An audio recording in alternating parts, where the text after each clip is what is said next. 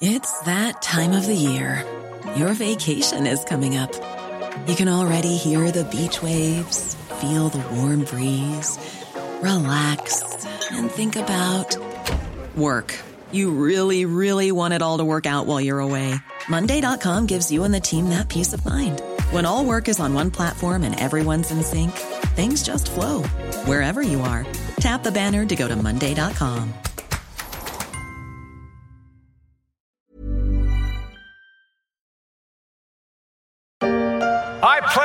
president who seeks not to divide, but unify. Who, doesn't see red states and blue states, only sees the United States.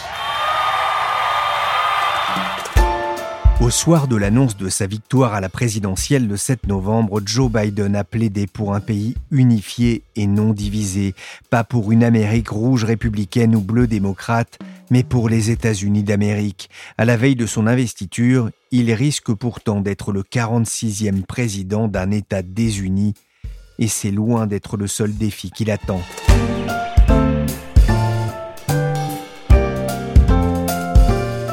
Je suis Pierrick Fay, vous écoutez La Story, le podcast d'actualité des échos, et on va essayer de dessiner l'Amérique de Joe Biden.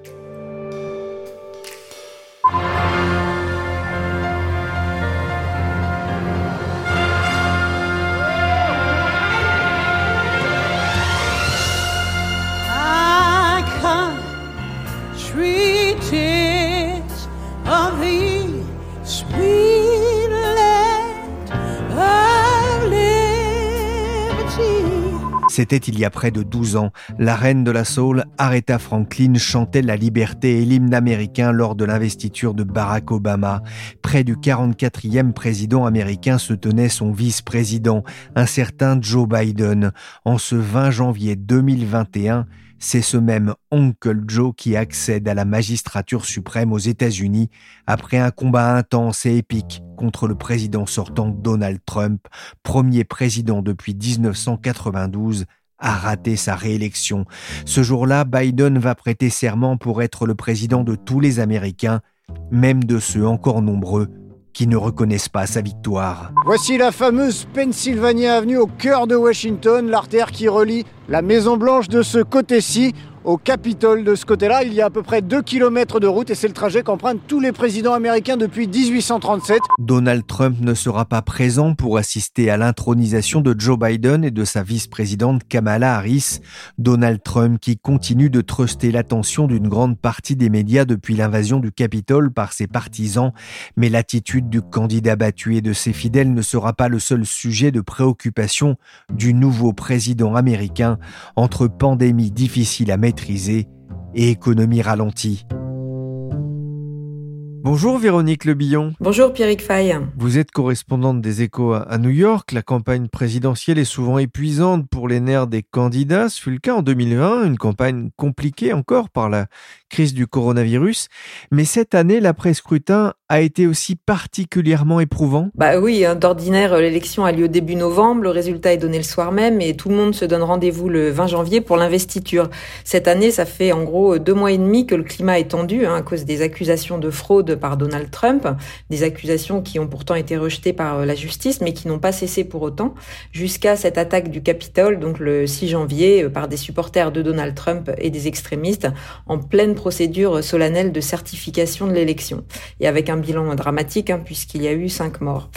Alors, ce qui a encore plus hystérisé le pays, en fait, en plus de cette attitude totalement inédite de, de, Donald Trump, ça a été la dernière élection en Géorgie le 5 janvier, qui était un enjeu très important puisqu'elle déterminait la majorité au Sénat, autrement dit la capacité de, de Joe Biden à faire passer des lois. C'est malgré tout une victoire écrasante pour Joe Biden? Alors, on peut avoir deux lectures, en fait. C'est-à-dire que si on regarde sur le papier, Joe Biden a fait le grand chelem. Il arrive à la Maison-Blanche et les démocrates ont la majorité dans les deux chambres au Congrès c'est-à-dire à la Chambre des représentants et au Sénat. Joe Biden, en plus, il a gagné avec 4 points et demi d'écart sur Donald Trump au niveau national. Hein. Ça fait 7 millions de voix d'avance sur 160 millions de voix. C'est l'écart le plus élevé depuis l'élection d'Obama en 2008. Il y a eu en plus aussi une participation record, hein, ce qui est une vraie performance puisqu'il y avait quand même une pandémie incroyable dans, dans, le pays. Et Biden a gagné ou regagné cinq États de plus que Donald Trump, enfin cinq États que Donald Trump avait décrochés en 2016. Alors certains ont une lecture quand même moins positive, c'est de voir que d'abord bah, le vote a quand même souvent été très serré dans les États clés. Ça s'est joué parfois à 0,2 points, 0,3 points d'écart, mais c'est tout de même globalement un peu plus large que ce que Donald Trump avait eu il y a quatre ans. Et puis surtout au Parlement, quand même, la victoire est assez palote. C'est-à-dire que les démocrates ont perdu une dizaine de sièges et leur majorité, elle sera encore plus courte au Sénat, hein, puisque chaque camp a 50 sièges et que c'est seulement grâce à la voix décisive de Kamala Harris, la vice-présidente, qui est aussi présidente du Sénat, que les démocrates pourront l'emporter. Euh, ils n'avaient pas imaginé que ce serait si compliqué et certaines lois seront peut-être euh, un peu plus compliquées, donc quand même à faire passer. Avant de commencer, je voudrais dire que la liberté d'expression est plus que jamais attaquée. Le 25e amendement ne présente aucun risque pour moi. Mais il reviendra hanter Joe Biden et son administration. Comme le dit l'expression, faites attention à ce que vous demandez. On a entendu ici Donald Trump en visite à Alamo, au Texas, devant son mur anti-intrusion. Je vous laisse apprécier la symbolique. Même si à la fin, Fort Alamo fut une victoire mexicaine, c'est elle qui poussa de nombreux Américains à rejoindre l'armée texane.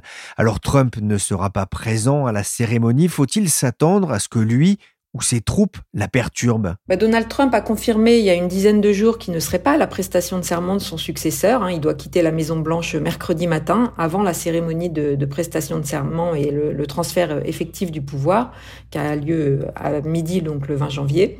Il avait été question à un moment qu'il organise un contre-événement, c'est-à-dire par exemple un grand meeting en Floride, et c'est visiblement pas à l'ordre du jour. Euh, Air Force One, l'avion présidentiel, va juste l'emmener à, à Mar-a-Lago, son club privé. Il pourrait peut-être juste au moment de son départ, euh, faire peut-être un, petit événement, mais de manière plus privée.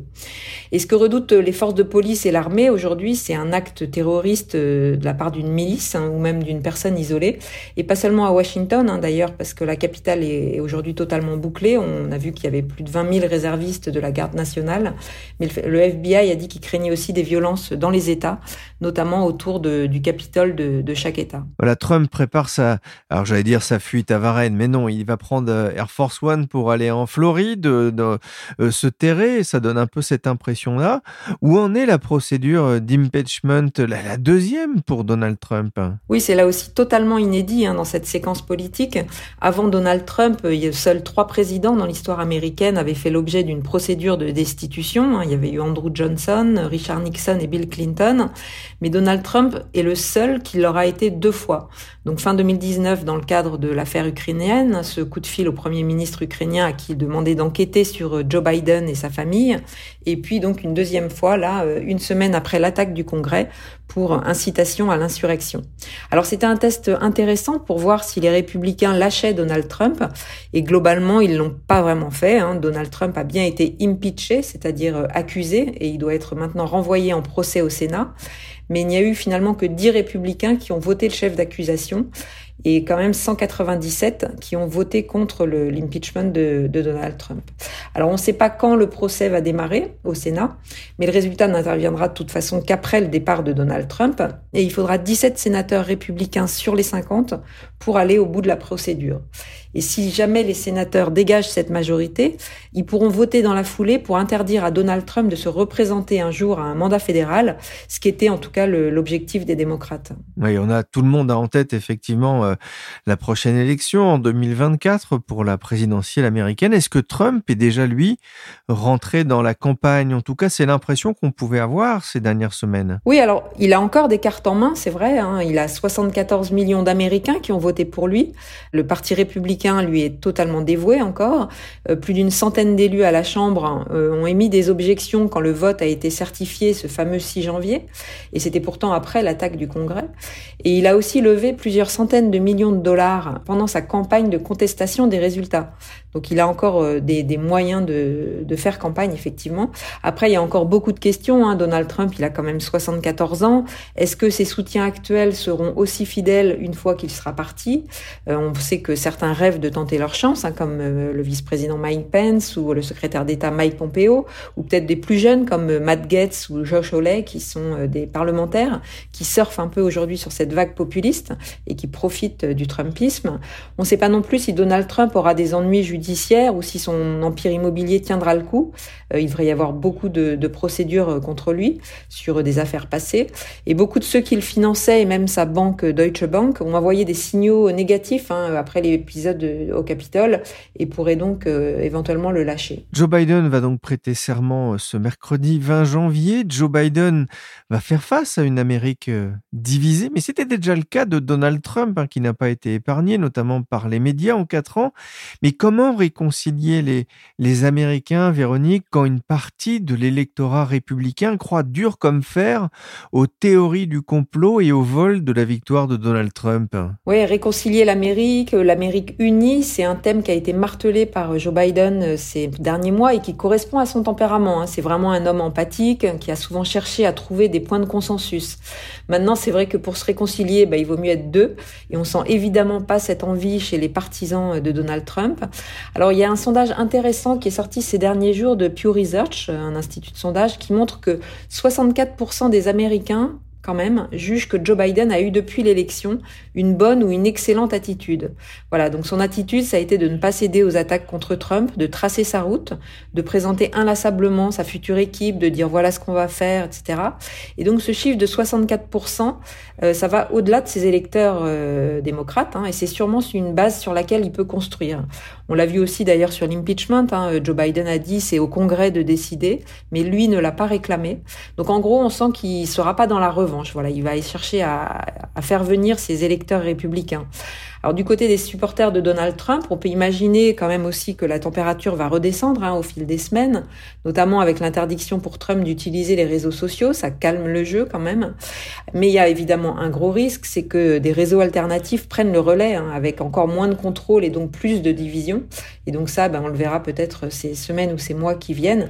Et puis il y a aussi euh, le fait que les cycles électoraux sont très courts aux États-Unis. Hein. Les, républicains vont vite avoir en ligne de mire les élections de mi-mandat qui seront une occasion de prendre une revanche dans deux ans. Donc voilà, donc Biden a, finalement assez peu de temps devant lui et on peut imaginer aussi que ses résultats pèseront beaucoup.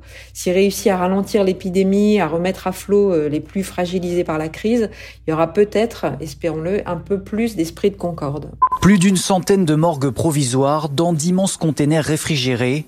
Voici la solution qu'ont trouvé les autorités de Los Angeles pour conserver les corps de certaines victimes du Covid-19. Dans l'État, les chiffres sont alarmants. Ce samedi, plus de 47 000 nouveaux cas.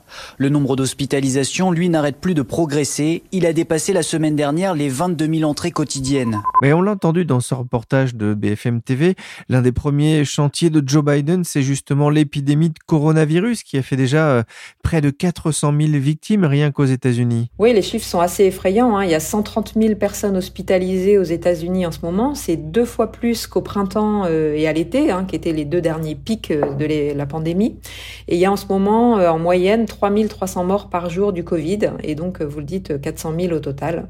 Et ce qui est marquant en ce moment aux États-Unis, c'est qu'il y a une forme, euh, on sent un peu d'anesthésie sur, sur la pandémie. C'est-à-dire que le rôle de Joe Biden, ça va surtout être de remettre du, du leadership et du bon sens. Mais le poids des États reste très important. Donc, on va voir ce que, ce que fait chaque État. Son plus grand levier aujourd'hui, c'est peut-être l'organisation de la vaccination. Euh, les États-Unis ont été en pointe pour développer euh, très vite euh, les vaccins, notamment celui de Moderna. Donc maintenant, il faut que l'intendance suive. Et c'est ce qu'on va voir ces prochains mois. La maire de Washington a d'ailleurs appelé les Américains à regarder la cérémonie depuis chez eux. Avec la pandémie, l'équipe de transition de Joe Biden et Kamala Harris avait déjà prévenu que les invités seraient moins nombreux et les festivités réduites.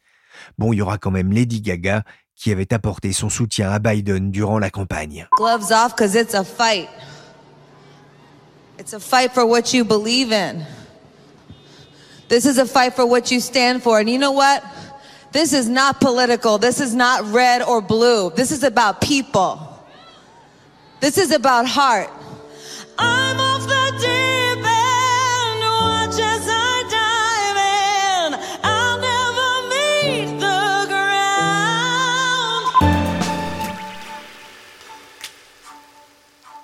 Biden à la Maison Blanche, un rêve achevé enfin pour celui qui fut un candidat malheureux à la primaire démocrate en 1988 et en 2008 et qui occupa le bureau de la vice-présidence sous Obama entre 2009 et 2017. Je vous renvoie vers le portrait que l'on a fait dans la story le 2 octobre avec notamment le témoignage de Sonia Dridi. Je vous conseille d'ailleurs la lecture de son livre Joe Biden, le pari de l'Amérique anti-Trump. On y parlait notamment de l'importance de sa sœur et de ses deux épouses dans son parcours. Ce sera aussi l'un des changements de l'administration Biden, la place des femmes. Les Éco-Weekends ont dressé la semaine dernière le portrait de 15 femmes qui épauleront le 46e président des États-Unis. Karl de Meyer est rédacteur en chef aux Éco-Weekends, ancien correspondant des Échos à New York. Joe Biden tranche aussi avec Donald Trump de ce point de vue? Bah, Évidemment, je ne vais pas vous faire le rappel de tout ce que euh, Donald Trump avait euh, sorti comme euh, absurdité euh, sur euh, euh, des remarques incroyablement sexistes, misogynes ou carrément vulgaires au cours de ces quatre années de présidence. Avec Joe Biden, on revient à une présidence plus obamesque, si vous me permettez le néologisme, je vous rappelle qu'il a été le vice-président de Barack Obama pendant euh, huit ans. Et l'époque Obama été marquée par une euh, volonté d'inclusion, de représentation des femmes. Euh, Hillary Clinton était la secrétaire d'État, donc la ministre des Affaires étrangères. Janet Napolitano était à l'intérieur, un poste très important. Susan Rice était ambassadrice aux Nations Unies. Et donc, on revient aujourd'hui sur ce mode-là. Et même, on peut dire que Joe Biden est allé un cran plus loin. Plus loin avec notamment ce nom qui revient tout de suite, c'est celui de Kamala Harris, la première femme vice-présidente de l'histoire. Oui, et qui est déjà devenue une, euh, une star. Hein. On voit bien sur euh, les couvertures des magazines, sur les réseaux sociaux, que c'est vraiment elle qui prend la, lumière. Son arrivée à ce poste de vice-présidente a été vraiment très, très euh, commentée. Alors, on avait appris à la connaître quand elle a participé à la primaire démocrate l'an dernier. Maintenant, elle est effectivement la première femme vice-présidente. Et en plus de cela, elle affiche un double héritage euh, jamaïcain et euh, indien. Le fait que Joe Biden soit âgé de 78 ans laisse en outre penser qu'il ne fera pas de deuxième mandat et que donc elle pourrait être la candidate démocrate en 2024. Pourquoi pas euh, Kamala Harris, première présidente des États-Unis. Voilà, à cela s'ajoute que son mari, euh, Duff Emhoff, a démissionné de son cabinet d'avocat pour éviter tout conflit d'intérêts dans un retournement des rôles traditionnels qui lui aussi a été euh, très remarqué. Il aurait déclaré peu après l'élection Je ne suis pas son conseiller politique, je suis son partenaire, je suis son meilleur ami et je suis son mari. Vous le disiez, Karl Biden n'est pas le premier à offrir des postes de premier plan à des femmes. On pense à Condoleezza Rice sous George Bush, à Madeleine Albright sous Clinton ou à Hillary Clinton sous Obama. On parle de postes de premier plan, un pas de strapontin pour mener à bien la nouvelle politique des États-Unis en matière de, commerce, de finance ou de santé. Oui, oui, effectivement. Donc là, vous avez cité des, femmes politiques qui effectivement ont marqué euh, notre imaginaire et euh, elles ont fait un très très bon euh, travail mais les trois que vous citez ont été dans le domaine des relations extérieures, des diplomates, euh, donc ambassadrices aux Nations Unies. Là, ce qui frappe avec ce cabinet Biden, c'est qu'il y a une parité presque parfaite et la combinaison d'une présence euh, féminine avec la représentation des minorités. Ainsi, vous avez une euh, amérindienne à l'intérieur, c'est évidemment la première fois. Vous avez une Asian American, comme on dit aux États-Unis, comme représentante au commerce. C'est intéressant puisque, comme vous le savez, les, principaux sujets euh, de discorde euh, en matière commerciale sont euh, avec la Chine. Et puis de nombreuses femmes African Americans, comme on dit aux États-Unis. Et vous avez une équipe de com qui est entièrement féminisée, de la porte-parole Jen Psaki à la directrice de la communication Kate Bedingfield. Ils sont, vous le disiez, un des femmes qui représentent la diversité des États-Unis. Il va aussi nommer une femme au renseignement, là aussi, c'est un poste clé de son administration. Oui, tout à fait. Alors, elle s'appelle euh, Avril Haines, personnage un peu de roman qui visiblement a une culture euh, totalement euh, encyclopédique. Elle a étudié la physique théorique, mais elle a aussi un doctorat en droit, sans parler d'une ceinture marron de judo. Elle a des compétences techniques qui laissent pantois. Alors, Joe Biden lui-même saluait le fait qu'elle sait réparer des voitures, elle sait piloter un avion. Barack Obama l'avait nommée numéro 2 de la CIA entre 2013 et 2015. Et cette fois, elle va chapeauter euh, tout le renseignement, tâche très très importante puisque euh, toute cette galaxie a été profondément perturbée par les quatre ans de Donald Trump, un président américain qui a eu des relations plus que troubles avec la Russie, que ce soit avec le pouvoir russe ou avec les oligarques russes. Et c'est Donald Trump, rappelez-vous, a aussi demandé au président ukrainien d'enquêter sur le fils de Joe Biden. Un dernier mot, Karl, on a beaucoup parlé hein, des femmes qui vont aider Joe Biden à, gouverner les États-Unis. Il y a une femme dont on n'a pas encore parlé, c'est la First Lady, Jill Biden. Elle est attendue dans un style très différent de Melania Trump. Oui, Melania Trump, c'était un petit peu l'archétype de la femme trophée, vous savez, donc cette euh, ancienne euh, modèle euh, qui n'avait vraiment pas voix au chapitre, qui sait euh, alors, on ne sait pas si elle s'est laissée enfermer d'ailleurs ou si elle a été enfermée. On, il y a une part de mystère qui subsiste euh, autour d'elle dans un rôle très très euh, limité. Jill Biden, on est sur complètement autre chose. D'abord, elle a une histoire particulière avec Joe Biden. On sait qu'elle a été d'un grand soutien pour lui puisqu'elle l'a rencontré peu de temps après la mort accidentelle de sa première femme, Neyla, et de sa fille dans un accident de voiture en 1972. Et Joe et Jill Biden ont vécu ensemble un autre drame familial en 2015 quand est le fils de Joe, euh, Beau, que Jill avait élevé euh, comme un fils. Alors ces épreuves ont forgé évidemment un couple euh, très très uni. Et puis Jill Biden, c'est quelqu'un euh, qui a un tempérament, une carrière, des convictions. Elle a déclaré qu'elle comptait continuer à enseigner après son arrivée à la Maison Blanche. Enseigner n'est pas ce que je fais, c'est ce que je suis, aime-t-elle répéter. Elle sera donc la première First Lady à ne pas abandonner sa carrière en arrivant à la Maison Blanche, ce qui a été salué comme un signe de, modernité euh, par les féministes. D'autant plus, comme je vous le disais précédemment, que le mari de Kamala Harris, lui, avait démissionné de son cabinet d'avocat pour euh, éviter les conflits d'intérêts. Et puis, euh, Joe Biden a déjà été à, l'origine d'une mini-polémique. Un, éditorialiste du Wall Street Journal lui a reproché d'utiliser le titre de docteur, puisqu'elle a un doctorat en éducation, notamment dans sa communication sur Twitter. Donc, elle fait précéder son nom de, des deux lettres DR, enfin DR. Voilà, et éditorialiste lui disait c'est euh, un peu snob, c'est un peu obsolète, c'est démodé. Cela a été pris comme une attaque sur ses compétences. Euh, elle s'est défendue. Elle a reçu le soutien euh, de Michelle Obama et de Hillary Clinton, qui avaient tweeté à l'époque son nom est Dr. Jill Biden. get used to it. il faut vous y habituer. Joe Biden n'en a peut-être pas fini avec Donald Trump qui a comme prévu décidé de sécher la cérémonie, ce à quoi Biden a répondu pour une fois qu'on est d'accord sur quelque chose. Trump sera-t-il le caillou dans la chaussure de Joe Biden? Vu le besoin d'exister du mania de l'immobilier, il est fort à parier qu'il n'est pas prêt d'abandonner les feux de la rampe, mais on le disait, Trump va laisser à son successeur une Amérique chahutée par la crise du Covid, une Amérique qui a mis à mal sa croissance, son emploi et ses finances. Justement, Hervé Goulet de Cœur, vous êtes directeur adjoint de la recherche à la Banque Postale Asset Management. Dans quel état se trouve l'économie américaine après quatre ans de Trumpisme? Il y a deux façons de la regarder. Il y a une perspective un peu longue sur la totalité des quatre ans et puis il y a un zoom sur euh, la dernière année, c'est-à-dire euh, l'année 2020 et l'élection perdue par Donald Trump.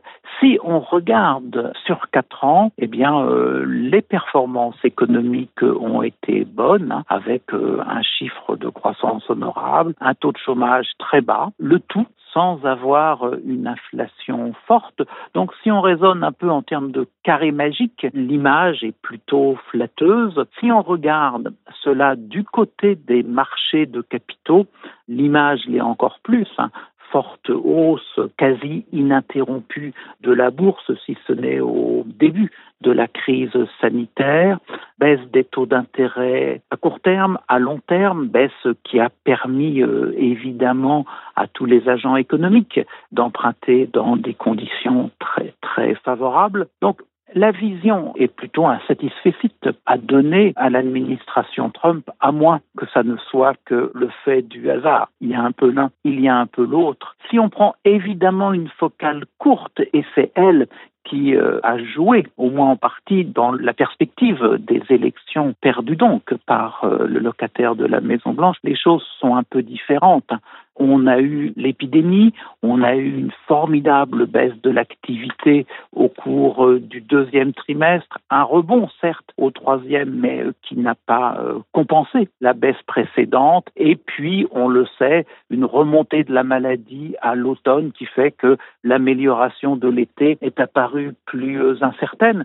Dans le sillage de euh, cette activité euh, fragilisée. On a eu une montée du chômage, là aussi, avec un repli dans un deuxième temps, mais ça n'a pas suffi pour euh, qu'il n'y ait pas un sentiment de stress dans une grande partie de la population américaine. Et ça, ça s'est vu dans des niveaux de confiance qui avaient substantiellement baissé.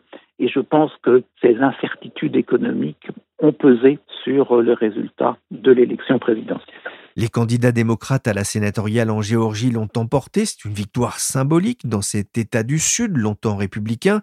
Une défaite de plus pour Trump, mais cette victoire démocrate était importante au-delà du symbole? Elle est importante parce qu'elle montre qu'il y a tout de même une espèce de plasticité dans les choix politiques euh, des euh, Américains en grande partie lié au mouvement de population dans le sillage des euh, changements économiques. Donc euh, maintenant, un État du Sud comme euh, la Georgie, eh bien, voilà, a fait le choix d'avoir des sénateurs en provenance du Parti démocrate. Il faut aussi voir toujours dans le domaine des symboles que pour la première fois, on a dans un État du Sud un sénateur euh, afro-américain. Voilà, ça ne s'était euh, jamais produit depuis euh, la fin de la guerre de sécession, donc 1865. Hein. c'est quand même quelque chose de marquant. Donc oui, il y a de la fluidité, oui, il y a du changement, et ça c'est important. Et puis évidemment,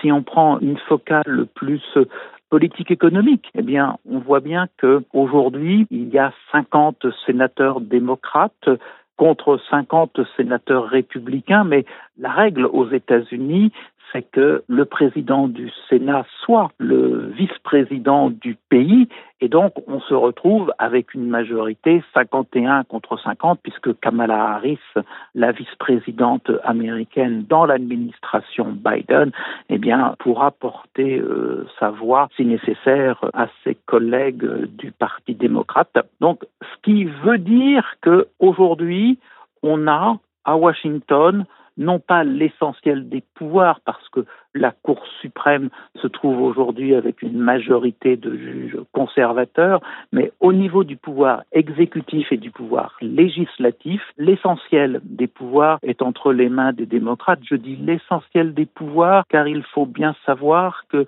aux États-Unis, dans le vote de la loi et singulièrement dans le vote de la loi au Sénat, il y a un nombre de cas importants où le texte passe non pas avec une majorité simple, 51, mais avec une majorité qualifiée au-delà de 60.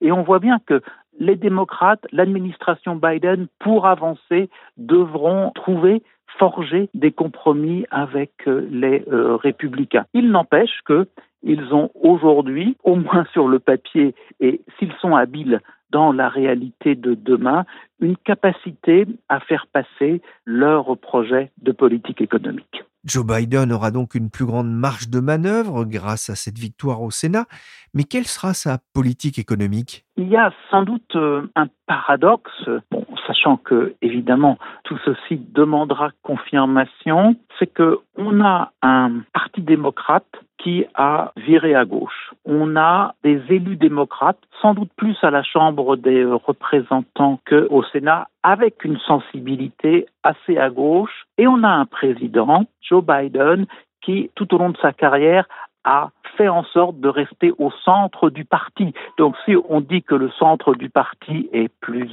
à gauche, eh bien voilà, ça le ferait lui-même riper à gauche. Et donc on devrait s'attendre à une politique économique assez à gauche, d'ailleurs dans la lignée du programme qu'il avait présenté en vue de l'élection présidentielle, c'est-à-dire de fortes augmentations de dépenses, dépenses euh, sociales, dépenses en faveur de la transition euh, énergétique, dépenses en faveur des énergies propres, et de l'autre côté, en matière de revenus, eh bien, un surcroît de revenus à aller puiser auprès des grandes entreprises, auprès des épargnants aisés et auprès des ménages fortunés. Ça, c'était sur le papier. Je pense qu'on a deux fils qu'il faut tirer pour comprendre le premier, c'est que la contrainte politique qui va peser sur l'administration Biden, elle est double. D'abord, faire en sorte que dans deux ans, pour les prochaines élections à la Chambre des représentants, vous savez que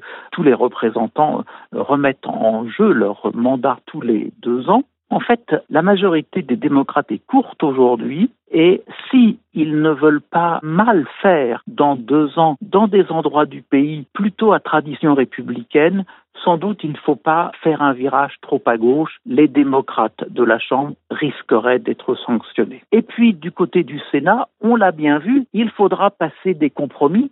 Et pour que des compromis soient possibles, il ne faut pas présenter des textes qui portent trop la marque de la gauche du Parti démocrate. Je voudrais insister sur un deuxième fil pour euh, appréhender ce que sera la politique économique de Joe Biden.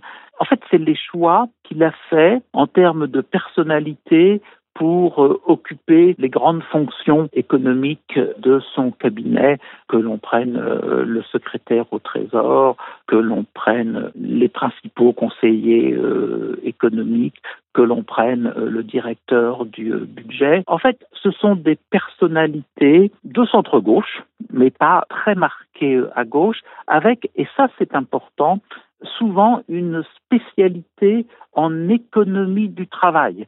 Alors, on peut dire que c'est un peu, un peu étonnant, mais en fait, la compréhension qu'il faut bien avoir, c'est que l'administration Biden va jouer Main Street avant Wall Street, c'est-à-dire l'économie réelle avant les marchés de capitaux. On se souvient qu'avec euh, Donald Trump, la bourse était euh, un baromètre fidèle de l'économie. La bourse va bien, ça montre que l'économie va bien. Chez euh, Biden et dans ses équipes, l'idée n'est pas celle-là. C'est de dire ce qui compte, c'est que l'économie réelle se porte bien au service des ménages américains, au service des euh, entreprises américaines, dont les petites et les moyennes. Et si dans le sillage de cette économie réelle qui se porte bien, on a des marchés de capitaux qui euh, performent, très bien. Mais on a un peu une inversion de la logique chez euh, Biden et chez ses ministres, chez ses conseillers. Et je pense que ça, c'est important. Joe Biden a déjà dévoilé un nouveau plan d'urgence de 1900 milliards de dollars. Il comprendra notamment des aides supplémentaires au chômage et surtout un chèque de 1400 dollars par personne en fonction des revenus. Ce plan devra toutefois être adopté par le Congrès. Mais ce scénario sera aussi conditionné, Hervé Goulet-de-Kerr, par l'évolution de la pandémie. Pour Joe Biden, il faudra d'abord contenir le Covid Oui, c'est une condition nécessaire parce que si on n'arrive pas à contrôler le virus, on contraindra la mobilité et en contraignant la mobilité, eh bien, on ralentira la croissance euh, économique. Donc, la politique de euh, santé de l'administration euh, Biden sera assurément différente de la politique de santé de l'administration Trump. Première idée, on ne va pas euh, discuter, comme ce fut le cas par euh, le passé, l'importance, la nécessité des euh, gestes barrières, porter le masque. Aux États-Unis, sur les derniers mois, vous distinguiez un démocrate d'un républicain par observer s'il portait le masque ou non. Ça, c'est le premier point. Je pense que, au-delà de ça, on va avoir sans doute une meilleure écoute entre la Maison Blanche et les gouverneurs d'État. La politique de santé publique est quand même largement entre les mains des États aux États-Unis et on a bien vu euh, les chicaneries au cours des derniers trimestres entre les États avec un gouverneur démocrate et la Maison Blanche de Donald Trump tout ça devrait s'estomper. Je pense que quelle que soit la couleur des États, on aura un meilleur dialogue entre les gouverneurs et le cabinet de Biden, gage d'une efficacité en matière de distribution du vaccin. Donc ça, c'est le premier étage hein, de cette politique de santé. Il est essentiel, égard à cette crise épidémique qui n'est pas finie. Et puis, n'oublions pas le deuxième étage, c'est-à-dire l'accès pour tout le monde un système d'assurance santé.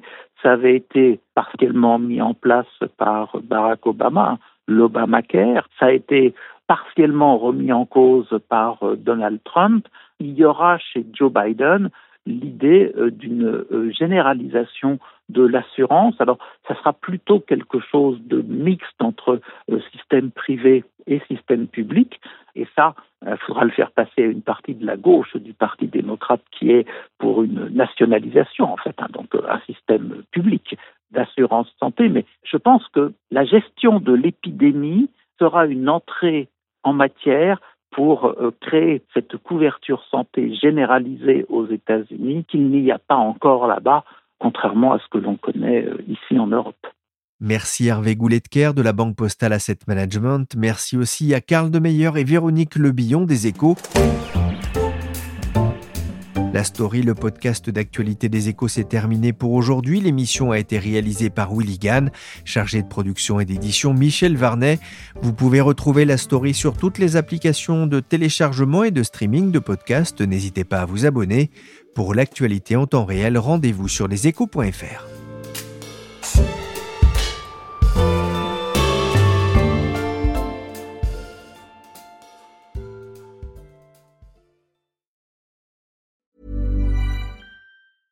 This Mother's Day, treat mom to healthy, glowing skin with Osea's limited edition skincare sets.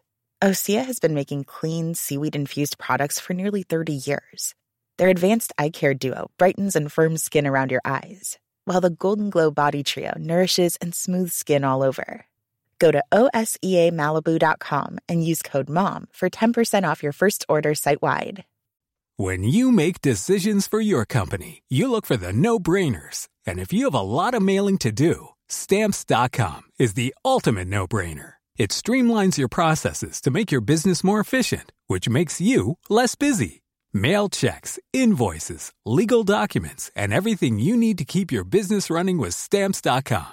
Seamlessly connect with every major marketplace and shopping cart. Schedule package pickups and see your cheapest and fastest shipping options from different carriers with rates up to 89% off USPS and UPS rates. And with the stamps.com mobile app, you can take care of mailing and shipping wherever you are. Make the same no-brainer decision as over 1 million other businesses with stamps.com. Sign up with code program for a 4-week trial plus free postage and a free digital scale. No long-term commitments or contracts.